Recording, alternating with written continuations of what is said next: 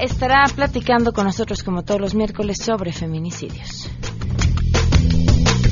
Además, platicaremos sobre una investigación del doctor Jorge García Villanueva que cambia la perspectiva y además ayuda a entender cómo perciben los chavos hoy su masculinidad. Tenemos buenas noticias y más, quédense con nosotros así arrancamos a todo terreno. MBS Radio presenta a Pamela Cerdeira en A Todo Terreno, donde la noticia eres tú.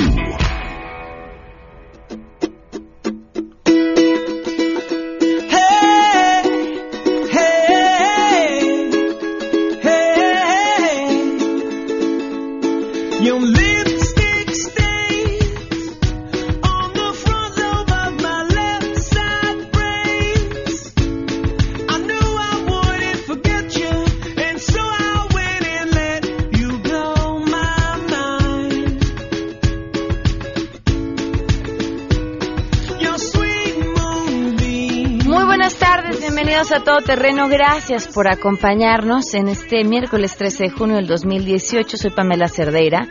Los invito a que se queden aquí hasta la una de la tarde. Tenemos mucho que compartir. ¿Vieron el debate? ¿Cómo lo vieron?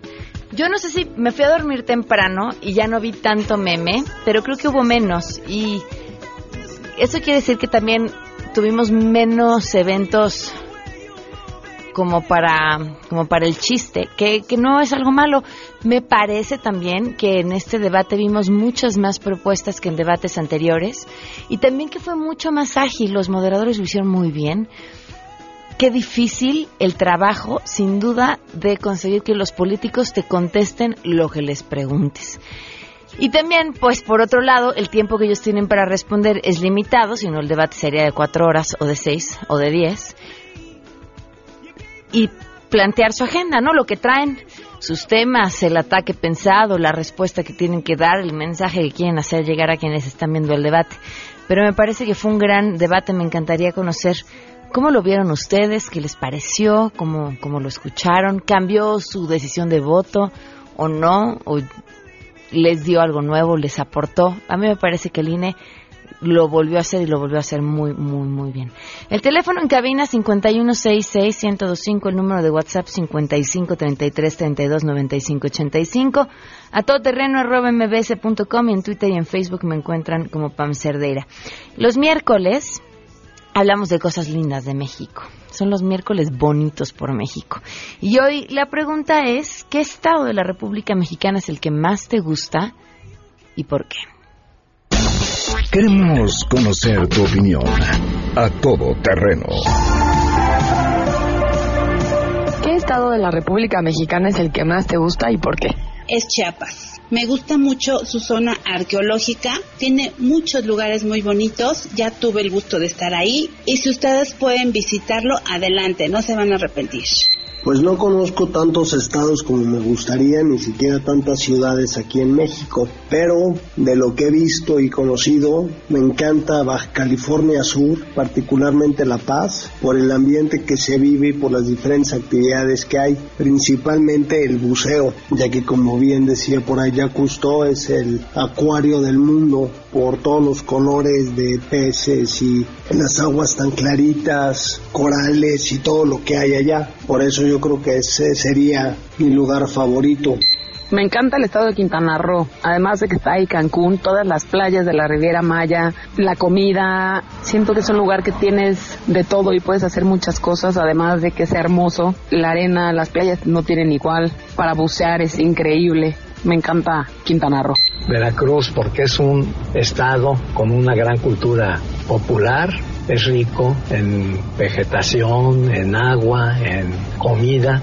Eh, hay muchas cosas que ver en Veracruz de la época precortesiana y de la época colonial.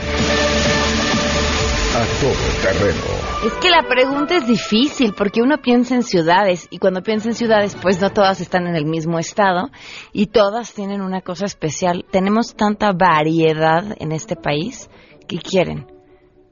¿Qué tipo de turismo se les antoja? Arqueológico, se les antoja turismo de aventura, se les antoja, ya lo mencionaban, bucear, se les antoja. ¿Qué quieren? para donde volteen encuentran una opción. Bueno, pues síganos mandando sus respuestas para, para voltear a ver a este país tan bonito que tenemos, con tantas, tantas, tantas cosas que tenemos y de pronto poner la atención también en otro lado que no deja de ser importante. Cambiando de tema, hoy se cumplen nueve meses con 12 días del feminicidio de Victoria Pamela Salas Martínez.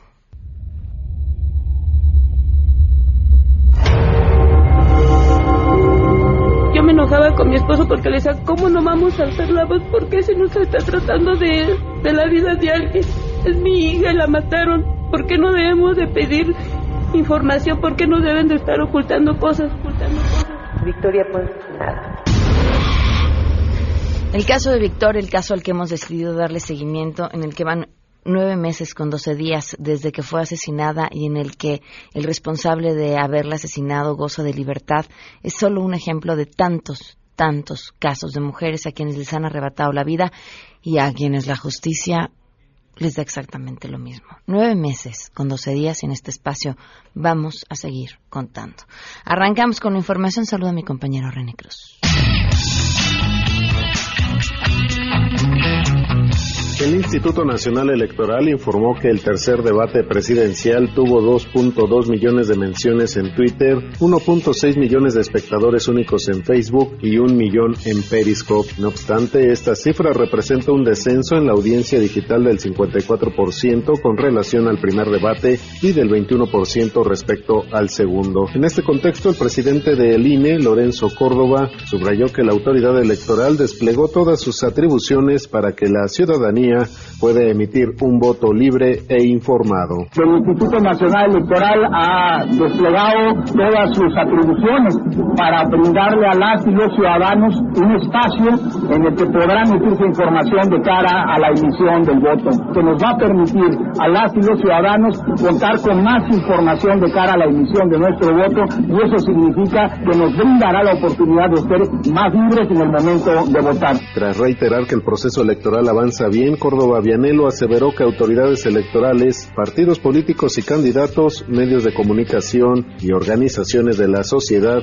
deben de estar a la altura del desafío que está planteando la ciudadanía mexicana, informó René Cruz González. Gracias, el presidente Enrique Peña Nieto felicitó a la Federación Mexicana de Fútbol por haber ganado la sede de la Copa Mundial 2026.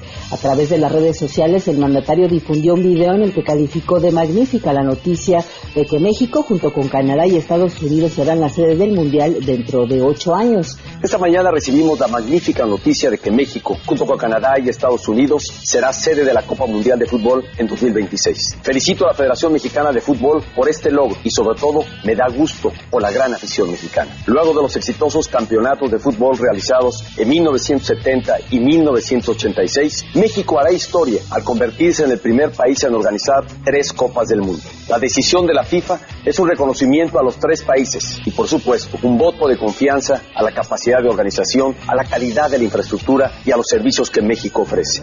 Peña Nieto destacó que México hará historia al convertirse en el primer país en organizar tres Copas del Mundo, luego de haber sido anfitrión en los campeonatos de 1970 y 1986.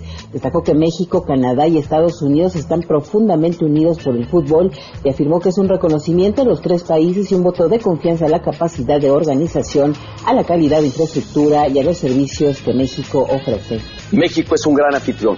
Tenemos magníficas playas, pueblos mágicos y extraordinarios sitios arqueológicos. Pero sobre todo, los mexicanos somos gente hospitalaria y cálida, que disfruta de compartir sus tradiciones, su gastronomía y su amor por la vida. Hoy México es sede de grandes eventos deportivos de clase mundial, como el Gran Premio de México en la Fórmula 1, el torneo de golf de la PGA y el Abierto Mexicano de Tenis. No solo nuestra gente y nuestras familias, no solo nuestras empresas y nuestros comerciantes, también el fútbol sabe que Canadá, Estados Unidos y México estamos profundamente unidos. Felicidades por ser anfitriones juntos de la Copa del Mundo 2026. Para MBC Noticias, Hatsiri Magallanes. Finalmente, Pancha no acudió al tercer debate presidencial organizado por el INE. Entre la lluvia y un gato que se atravesó en el camino, Pancha mejor vio desde una cama el debate. A los reporteros que seguimos sus pasitos nos contó que se durmió en los primeros cinco minutos, pues se trató de un debate más aburrido que cualquier talk show de las televisoras mexicanas. Que de pronto ya no sabía si estaba viendo a Laura en América o cosas de la vida. Así que como puntera de las encuestas, Pancha asegura que fue mejor no desgastarse inútilmente.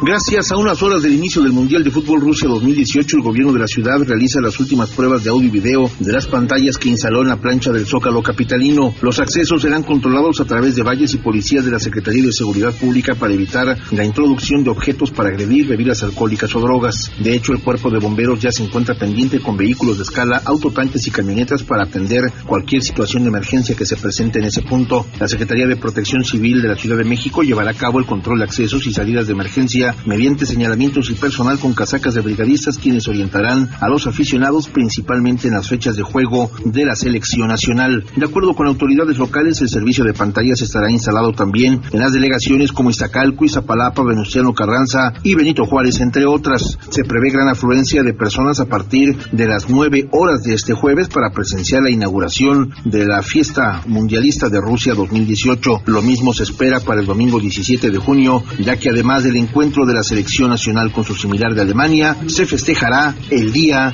del Padre, informó Juan Carlos Alarcón.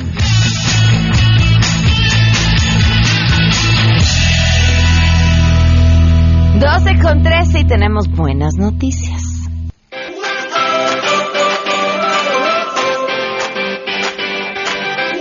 Le robamos a Ezra Chabot a su colaboradora Rosy Covarrubias. ¿Cómo estás, Rosy?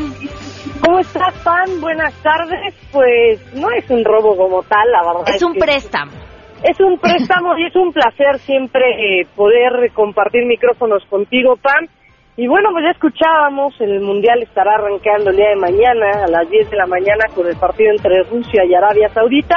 Para muchos es una inauguración muy deslucida, dos, eh, dos países que eh, no tienen tanta tradición en mundiales pero obviamente, bueno, pues el anfitrión tiene que arrancar con la actividad de los mundiales de fútbol y esta no será la excepción.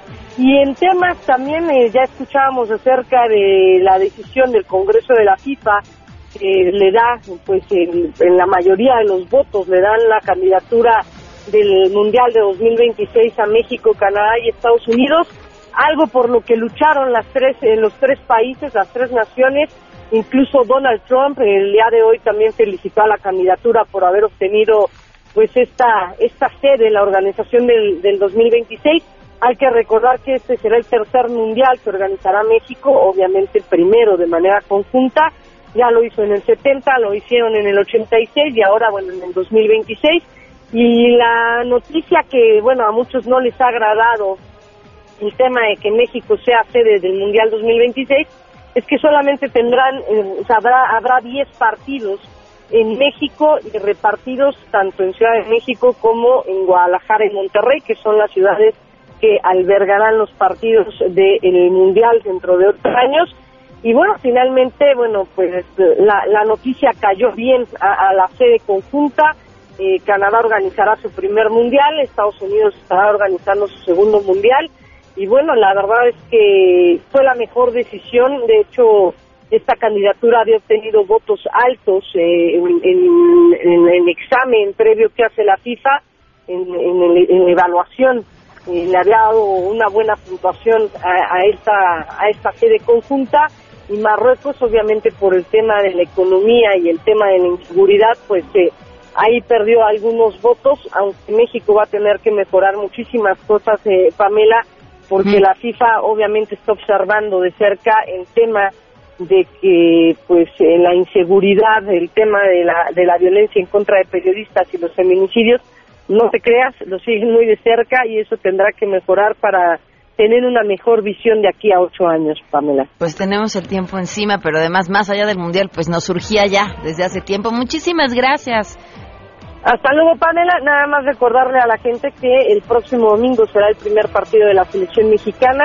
Diego Reyes causó baja el día de ayer. Obviamente tendrá que analizarlo la FIFA, tendrá que dar el, está bien, el ok, la FIFA tendrá que dar de baja definitivamente a Diego Reyes y su lugar será ocupado por eh, Eric Gutiérrez en la selección mexicana. El primer partido el próximo domingo ante Alemania a las 10 de la mañana. Muchísimas gracias, estaremos al pendiente. Que estés muy bien. Hasta luego, Pam. Bye, Rosy Covarrubias. Y otra de las buenas noticias, les decíamos, van dos. Eh, primero, lo de la sede del Mundial 2026.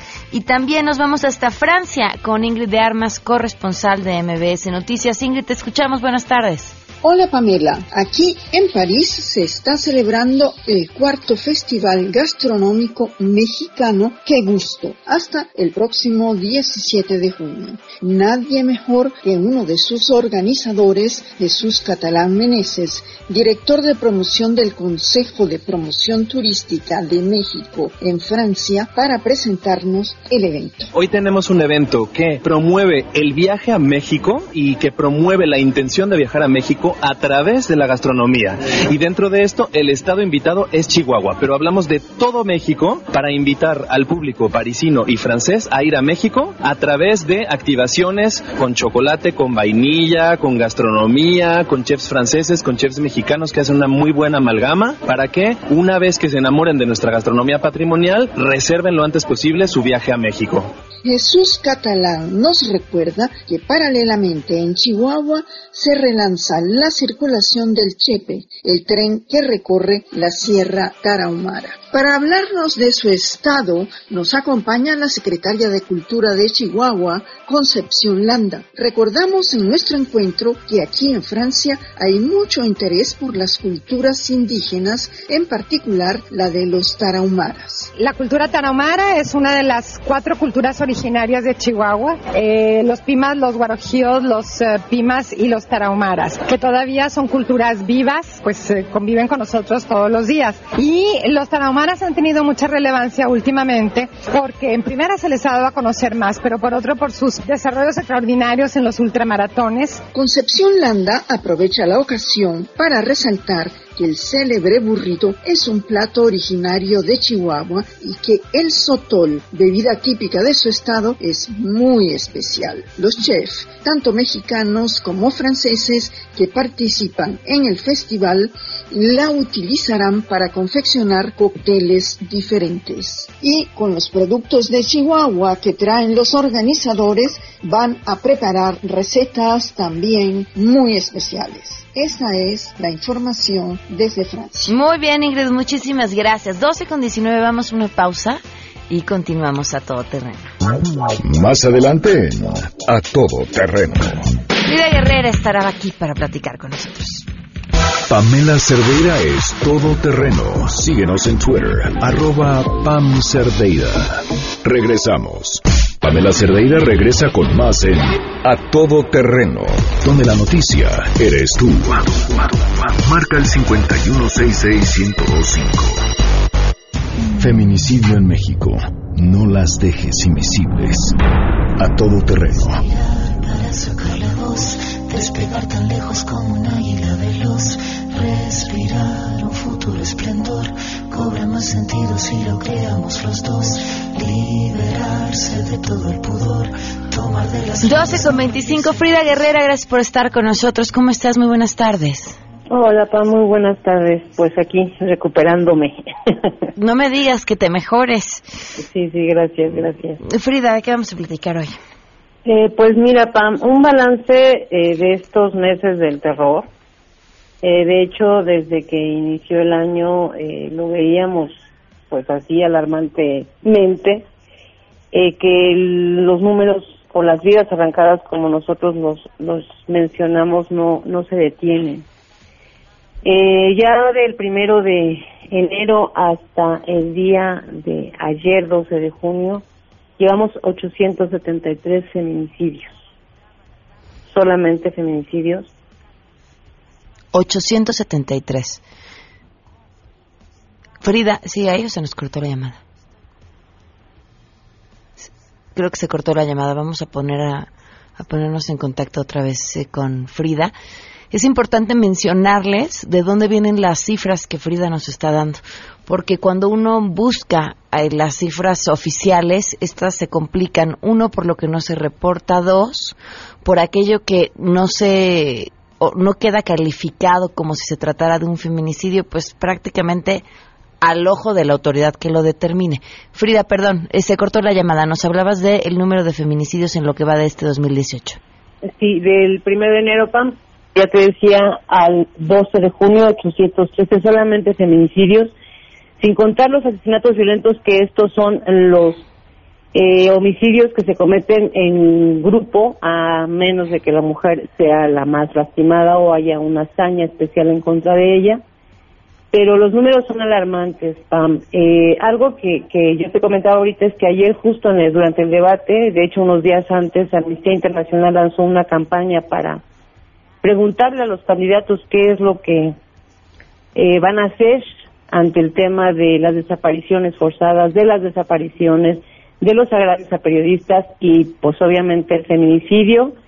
Estuvimos tuiteando y jamás oímos una contestación de ninguno de estos temas, eh, pero pues obviamente en lo que a nosotros refiere en el tema del feminicidio pues no hay, no hay ninguna propuesta clara, no hay algo que nos vislumbre que estos números, que estas vidas, que estas familias asesinadas eh, van a dejar de, de serlo en el país. ¿Qué tendría que ser, Frida? Porque me queda clarísimo que por un lado está la Procuración de Justicia, que funcionando la Procuración de Justicia en el caso de los feminicidios sería una cascada, ¿no? Sería Procuración de Justicia para todos y para todas. Pero, pero ¿qué más? ¿Qué, ¿Qué es lo que nos está faltando? Porque también está este otro tema en el, ok, la autoridad no está investigando y entonces permite que no haya consecuencias ante actos como estos, pero quienes de donde nacen es desde de la sociedad. Así es, bueno, de hecho, Pam, yo lo he manejado siempre, lo hemos manejado desde ese punto. Es obviamente el mensaje claro de impunidad que ayuda a que esto crezca, a que eh, se inventen desde de suicidios hasta de ajustes de cuentas y que obviamente ayuda a que no haya, pues no se detengan, no, no haya consecuencias a, a dichos actos. Pero también creo y tengo muy, muy claro que el tema de la sociedad es fundamental. Eh, yo lo he platicado muchas veces y lo hemos comentado contigo. Eh, estas sociedades pocas, faltas de poca tolerancia a la frustración, sociedades que ya no miden consecuencias, eh, que ya no piensan en lo que puede venir después de, de hacer un, o de cometer un acto de esta naturaleza. Ya estamos completamente inmersos y, y desgraciadamente lo decimos y lo reitero todos los días, estamos metidos en nuestro mundito del celular eh, y ya no vemos, ya no escuchamos y esto ayuda a que obviamente pues no no pensemos en los demás, no nos importa lo que los demás o lo que estamos generando hacia hacia una familia cuando se comete un acto de esta índole y sí creo que la sociedad tiene mucho que ver. Creo también en este tema de las jerarquías completamente invisibles, ya no existen. Eh, hace algunos años hablábamos de, de que estaban invertidas, de que los papás eran los hijos y los hijos los papás. Eh, ahora ya no hay, ya no hay reglas en este mundo, porque es en general en este mundo eh, todos hacen lo que quieren y no no pasa absolutamente nada. Entonces sí creo que tenemos que refundarnos como sociedad y lo he y, y lo reitero eh, nosotros de nosotros va a depender de verdad levantar este cáncer, limpiar a fondo esta este tejido social. No es de la política nada más, no es que nada más las autoridades lo hagan, porque alguna vez alguien me decía, pero el gobernador no vino y la asesinó, sí, ok, pero el gobernador tampoco está haciendo nada para evitar que esto pase, pero el presidente tampoco está haciendo nada para que de verdad se procure la, la, el acceso a una vida libre de violencia contra, pues a favor de las mujeres no existe, o sea, se cacarea hace más de 10 años, pero eh, pues Pero no da resultados. Ahora, en, en estos datos que nos compartes del 2018, ¿has encontrado algún estado que te haya llamado especialmente la atención? Pues mira, de hecho, estos últimos años se han mantenido el Estado de México. Yo te digo en esta eh, tesitura de que hay un, tengo dos listas. Yo tengo el Estado de México con 82 feminicidios. Eh, le sigue Veracruz con 77 y obviamente Guanajuato que está creciendo espantosamente con 70.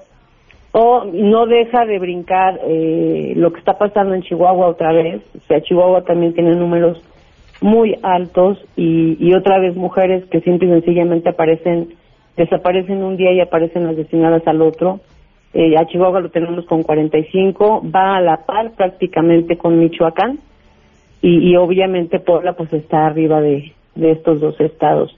Eh, lugares donde no se no se veía tanto el tema eh, como Hidalgo como San Luis Potosí, que está creciendo eh, muy rápidamente y que esto, pues, en algún momento el objetivo, y que ha sido siempre el objetivo de esto, es visualizar lo que sucede, lo que pasa, para hacernos conscientes como sociedad, pero también para ayudar a que las autoridades eviten que siga pasando y al contrario, Pam, los números crecen y crecen y crecen del 2016 al 2018 un 75% arriba.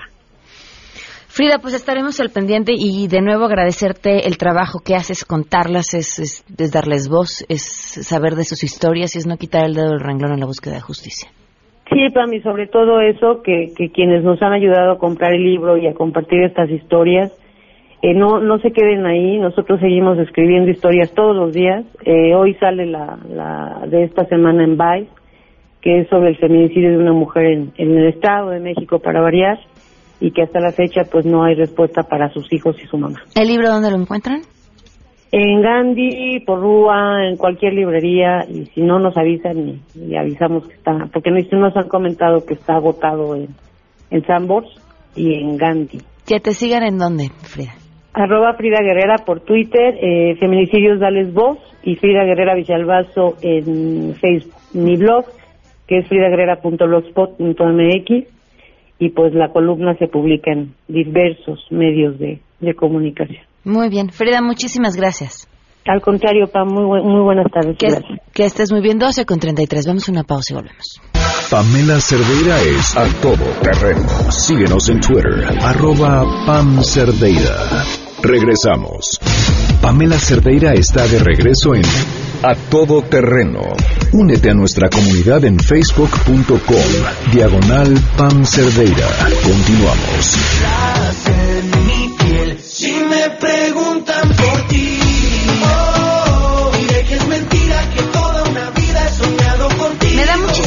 Gusto que nos acompañe el doctor Jorge García Villanueva, el psicólogo, profesor titular de la Universidad Pedagógica Nacional. Doctor en Psicología. Doctor en psicología y autor del libro La identidad masculina en los jóvenes, una mirada. Gracias por acompañarnos. Qué interesante investigación. Lo platicaba con él fuera del aire, se lo comparto al público. Cuando hablamos de género, hablamos generalmente de por lo que atravesamos las mujeres y, las cosas están cambiando. Eh, no al paso que nos gustaría, pero están cambiando también para los hombres. ¿Cómo los ves? Está cambiando eh, sobre todo el discurso y las, las prácticas que por cuestiones legales e institucionales se han, digamos que, forzado socialmente a que, a que sean de otro modo. Eh, en particular con los jóvenes, lo que, lo que yo te puedo decir es que está muy introyectado, muy apropiado el discurso de la igualdad, de la equidad de género, pero ellos mismos y el entorno siguen eh, exigiéndoles y practicando ciertas costumbres, ciertas conductas que, que son eh, reflejo de aquello que queremos desterrar, estas conductas machismas, machistas, perdón, eh, disfrazadas de caballerosidad a veces, ¿no? ¿Cómo? Por ejemplo, nos, eh, unas de las anécdotas que allí se cuentan. si te, si no defiende a la novia, la novia lo deja porque es este muy poco hombre. Okay. ¿no? Si no la va a dejar a la casa en la noche, igual, hay problemas, ¿no? Eh, si no pagan la cuenta. Entonces, es una exigencia que también el entorno tiene sobre ellos, dicha o no dicha, porque lo interesante es esta parte. A lo mejor no hay nadie que les diga, tienes que pagar la cuenta, o que ellas como pareja lo digan, pero es algo que se espera, ¿no? Igual el responder con violencia ante el reto de otro hombre esto es demasiado marcado hasta la fecha, ¿no? Y lo vemos desde los niños pequeños, ¿no? O sea, tienes que responder con agresión, con golpes, porque si no, no eres hombre. Y esa es una parte de las, de las más importantes de la masculinidad, que se necesita estar demostrando constantemente que, se es hombre. así es. Y, y la contraparte de eso, que rechazas y que no eres lo que se entienda como ser mujer que es el, un poco el trasfondo, mucho el trasfondo de la violencia hacia las mujeres y de los lamentables feminicidios y transfeminicidios. ¿Y cómo se vive hoy, por ejemplo, en, en las expresiones, en cómo se conciben este rechazo a lo femenino? Además de los feminicidios, evidentemente. Es una concepción constitutiva de la identidad. Es decir, tú aprendes a ser hombre a partir de, de negar la feminidad. Es cultural, desde luego, cada cultura define más o menos lo que es la, la feminidad y la masculinidad, pero en nuestro caso, la, la demostración de afecto es femi- feminidad y por tanto es negativo y lo tengo que rechazar. Entonces se equipara eso con debilidad. Entonces por eso para los hombres es muy importante no mostrar sus afectos, no llorar, no, no abrazar, no, no, no mostrarse tiernos en público, por ejemplo. ¿Cuántos años tienes? 37. ¿Qué edad tienen los jóvenes a los que estuviste estudiando? El más grande tenía 29. Ok, ¿encontraste grandes diferencias en lo que te tocó ver, aprender y, y ser a ti, a lo que le está tocando a esta otra generación que tampoco está tan lejana de la tuya? Sí, no, fíjate que eh, yo esperaba más diferencias, porque bueno, se habla de los millennials por aquí, por allá, ¿no? Eh, y no, o sea, la diferencia es solamente discursiva. Hay detalles, si quieres, o algunas cosas que no podemos decir como que ya son marcadamente distintas. Lo único distinto es el discurso. O sea, hay más conciencia de verbal de que de que se, eh, se tiene que ser eh, o conducir las personas con igualdad, con equidad, con el respeto a la diferencia. Está en el discurso, eso sí, pero en las prácticas no. Ahora decías, estos cambios en el discurso se originan a través de cambios en políticas. ¿Cuánto tiempo tarda de la política al discurso y del discurso a la acción, aunque re- en realmente adoptemos todo eso que hoy tenemos en el discurso? Mira, eh, el cambio social es la cosa más lenta que puede haber. Una de las eh, maneras rápidas para que exista cambio social es a través de las instituciones del Estado. Entonces, cuando tú pones una ley, cuando tú permites que se ejerza un derecho, estás forzando a que se tolere y se respete. Por ejemplo, hoy nos podemos casar los hombres en esta ciudad, entre hombres o entre mujeres. Aunque tú no estés de acuerdo, eso ya es un derecho que las personas que lo quieran ejercer lo pueden ejercer. Entonces, socialmente el Estado ya te obligó a, a adoptar una posición de, pues me, me, ada- me adapto, me ajusto, lo respeto, Claro. lo tolero, ¿no? A lo mejor no lo respeto, pero lo tolero.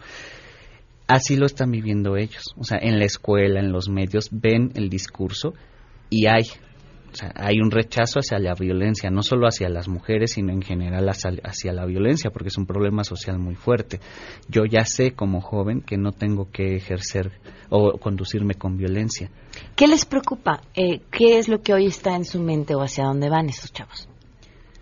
sí tienen una preocupación genuina por construir relaciones igualitarias. Eh, Pero no saben de no dónde saben cómo. Es que ese es el problema. Claro. No tienen, no tienen ejemplos, porque en las casas sigue habiendo estos modelos eh, eh, injustos, inequitativos, donde la mamá se dedica a ser la sirvienta de todos, el papá nada más mueve los dedos como si fuera el director de la orquesta. Entonces es un problema muy fuerte. O lo que decía yo inicialmente, que socialmente también eh, la, eh, la propia demanda de, de, pues oye, tú tienes que pagar la cuenta, ¿no? Pero ¿por qué tengo que pagar la cuenta? ¿O por qué tengo que defenderte? ¿Por qué no nos defendemos ambos? ¿O por qué no me defiendes tú a mí? ¿Sí me explico? Hay- se mueve eh, en una sociedad, se mueven en una sociedad donde se, se da por descontado que hay una inferioridad de las mujeres con respecto a los hombres y eso es lo que tiene que cambiar. Algo en este libro que te haya llamado especialmente la atención. Los motivos por los cuales se, se peleaban a golpes, ¿Por qué? por tonterías, pero auténticas tonterías, ¿no? Uno de ellos mencionaba eh, que habían, fíjate, habían insultado a la, a la exnovia. Y entonces él se lió a golpes con el, con el fulanito que insultó al exnovio. O sea, ni siquiera estaba presente, ni ya era cercana a él. Me recordó los casos de los, de los masacres eh, en las escuelas. Cuando tú ves estos chicos, ves las fotos, ves su, su historia, dices, pues es que eran, eh, voy a decir una expresión quizá no muy apropiada, pero eran eh, fulanitos pusilánimes, o sea, no, no te imaginas al, al matón que hizo todo esa masacre, pues no, no te lo imaginas. porque es una persona que estuvo viviendo represión y exigencia de ejercer la masculinidad, de demostrar que es hombre y macho, hasta que un día lo hizo, de la manera tan trágica como lo llegan a hacer. ¿Dónde puede encontrar el público tu libro? En la biblioteca, en la librería de la Universidad Pedagógica y aquí dejo unos de, de obsequio Ay, para, muchas gracias. para el público. En redes te pueden seguir. Sí, como no, en eh, Jorgavi, en Twitter y- y, en Facebook también. Muchísimas gracias. Gracias por habernos acompañado. Gracias, Pamela, por la Damos invitación. una, damos una pausa, hablamos. Si te perdiste el programa A Todo Terreno con Pamela Cerdeira, lo puedes escuchar descargando nuestro podcast en www.noticiasmbs.com. Estamos de regreso. Síguenos en Twitter, arroba Pam Cerdeira, Todo Terreno, donde la noticia eres tú. Continuamos. Porque hay nueve maneras de ver el mundo. Llegó la hora de conocerte con el Enneagrama a todo terreno.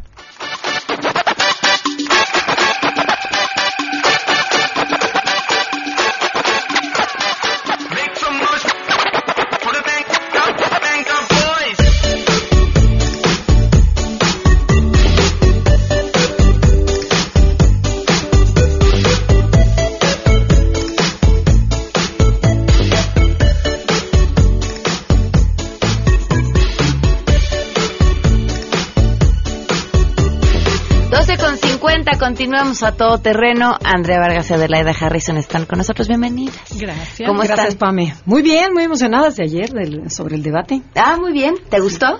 Pues mira, me, me gusta que cambiaron el formato, o sea que sí ha mejorado el INE. No me gusta que los interrumpan, que no haya, o sea, como que se vuelve como de, de mentiritas ese debate, no se deja. A ver, ese es un tema porque sí, es muy es muy molesto que, lo- que no los dejen terminar de hablar, pero pero es muy molesto que no contesten lo que les preguntan. También. Eso es odioso. Y como se les acaba el tiempo, Entonces por más que el claro, por más que el moderador le diga, "Oye, pero no contestaste", pues sí, pero ahora ya no tengo tiempo de contestar y ya nos vamos a otro tema. Y ya, y se quedó. Entonces no se tocan muchos temas a profundidad.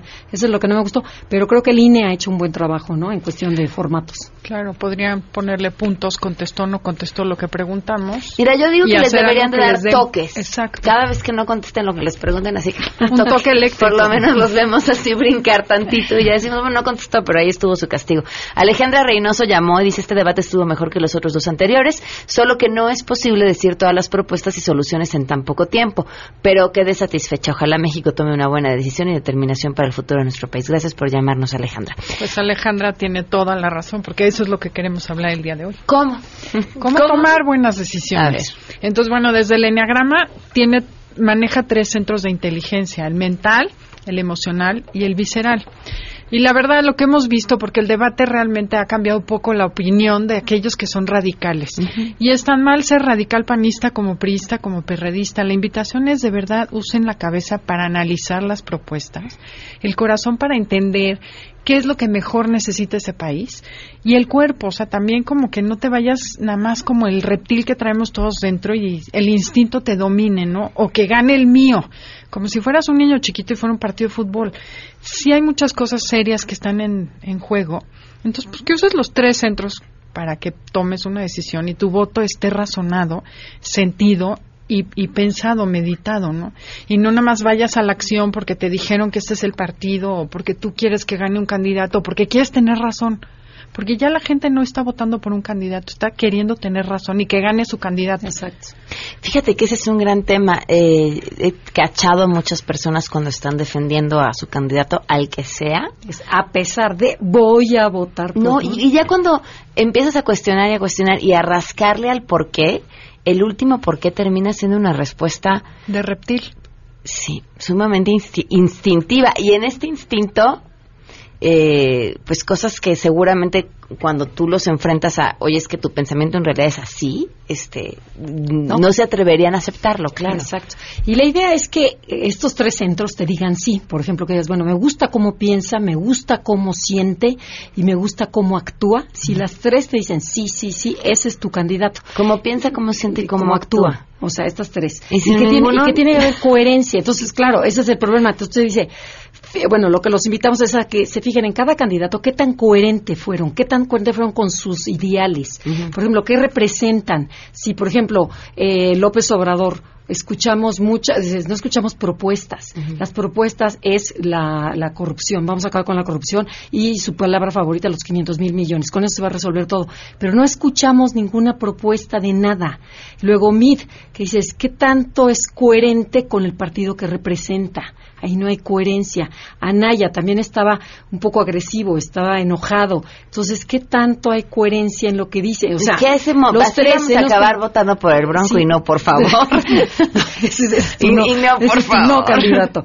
Pero la idea es que... es la opción. Sí, no, no, no. Pero la idea es que de veras sí reflexionen, que no nos vayamos, como dice de la edad, por, por el reptil que todos traemos, de que después, a pesar de todos los anuncios, lo hago, lo, porque además es impresionante cómo los anuncios, cómo los spots comerciales a unos los favorecen y a otros los perjudican, que vimos con Anaya y López Obrador. Y que no se dejen llevar tampoco por las encuestas, o sea, que sean congruentes con ellos. Yo creo que ahorita lo que necesitas es tú ser congruente contigo mismo, decir yo qué quiero para el país, para mí. Y otra cosa que para mencionamos, ajá, y nietos, porque estamos tomando decisiones muy fuertes, porque en este momento sí va a contar mucho lo que hagamos para muchas generaciones y que no lo hagas nada más porque a ti ahorita te van a regalar mil pesos, que esa es otra cosa que quiero hablar y es a título personal, ¿eh? ¿Cuánto vales tú? ¿Por cuánto te vendes? ¿Por una despensa? O sea, ¿tú crees que vale la pena que tires el futuro de quien sea y por quien sea que pienses votar? Porque te regalaron una despensa, porque te están prometiendo que van a darte a la jefecita o al, al papito o el otro lo pone de ninis. O sea, hay que tener cuidado con esas cosas. ¿Qué tanto vales tú? Y si te dignificas tú y te pones a pensar en, con integridad, elige lo que tú creas que es mejor para ti y para tu familia. Y para México. Y no te vendas, no sigas al compadre, no vayas a, o sea, si no cambiamos nosotros, este país no va a cambiar. Y fin, este, este dinero de donde viene la compra de votos, pues viene de todo lo que aborrecemos y de todo lo que nos quejamos. y Finalmente es dinero sucio, es dinero que viene de corrupción o es dinero que viene de la delincuencia y, todos los partidos Somos cómplices, claro, sí, y todos los candidatos están cayendo en lo más bajo, pero pregúntate tú, Radio Escucha, ¿me merezco esto? Que tu voto no sea un acto de fe, ¿no? Que dices, bueno, pues es que le tengo fe. Ni esperanza. o esperanza, sino que sea sustentado. Busquen, analicen, creo que en la página del INE están todas sus propuestas, está escrito todo. Entonces, estudienlas y háganlo un poquito más, más, más reflexión, más inteligencia, ¿no? Así es, en la página del INE encuentran la información de los candidatos a la presidencia pero también, que es bien importante, quién va para el Congreso, pongan mucha atención. Quienes tienen elecciones locales, pues también hay que poner atención a Sí, no dejemos que uno solo. Y que haya congruencia entre el presidente y su gabinete, por ejemplo. Los del gabinete piensan igual que mi presidente, o nada más hizo con, comadrería con todo el mundo y se comprometió con todos los partidos o con todas las corrientes para ganar. Y luego, ¿qué va a hacer para mandar? Porque va a ser muy difícil que gobierne si tienen 18 personas de distintos lados, o sea, chile, limón y manteca. ¿Ustedes ya tienen claro su voto? Yo sí. ¿Sí? sí. ¿Y lo tuvieron siempre? Te voy a decir, elegí votar por mis principios. Y dije, el que más va con mi plataforma, o sea, la plataforma con, la que me identifico, voy a votar por ese por principio, porque dije, no puedo estar acomodando mi voto, vota por el segundo, vota por el primero. Dije, pues si no es un partido de fútbol. ¿Y, y, tú siempre lo supiste? Yo siempre lo supe y además también basándome en la teoría del enneagrama, que de veras es buenísima. ¿Qué te dice tu cabeza? ¿Qué te dice tu corazón? ¿Y qué te dice tu cuerpo? Si los tres están alineados, quiere decir que es una decisión correcta. Si dos te dicen no, no va por ahí y fíjate que además sé que va a ser complicado. O sea, a veces es más difícil elegir el por el que voy a votar. Dije, nos va a poner en cintura y va a ser más difícil, va a haber más competencia económica, o sea, va a haber más como que sí vamos a tener que chambearle más. No es tan fácil como estiro la mano y me va a dar como otros que ofrecen un chorro de canonjías. Pero es lo que necesitamos en el país. Entonces, bien mayor por un bien ahorita. Pues ahí está la herramienta para todos los indecisos que nos están escuchando y para quienes ya decidieron también, nunca, siempre, uno puede decir, bueno, a ver, ¿no? Sí, claro. ¿por qué estoy tomando la decisión que estoy tomando? Enneagrama Conócete y Conócete MB, se las pueden seguir en Twitter, en Facebook y escucharlas los sábados aquí a las 12 del día. y vamos a tener un curso intensivo por si alguien quiere. ¿Cuándo? Pues esperemos que antes finales de, de, junio, antes de la votación. Okay. Si quieren hacer la última, el último análisis, no vamos a hablar de política, sí de Enneagrama. ¿En dónde pueden encontrar información del curso? En nuestra página, enneagramaconocete.com. Y en O- info arroba enneagramaconocete.com. Perfecto. Muchas gracias. Gracias. Nos vamos, se quedan en mesa para todos. MBS Radio presentó a Pamela Cerdeira en A Todo Terreno. Esperamos en la siguiente emisión, A Todo Terreno, donde la noticia eres tú. MBS Radio, en entretenimiento, estamos contigo.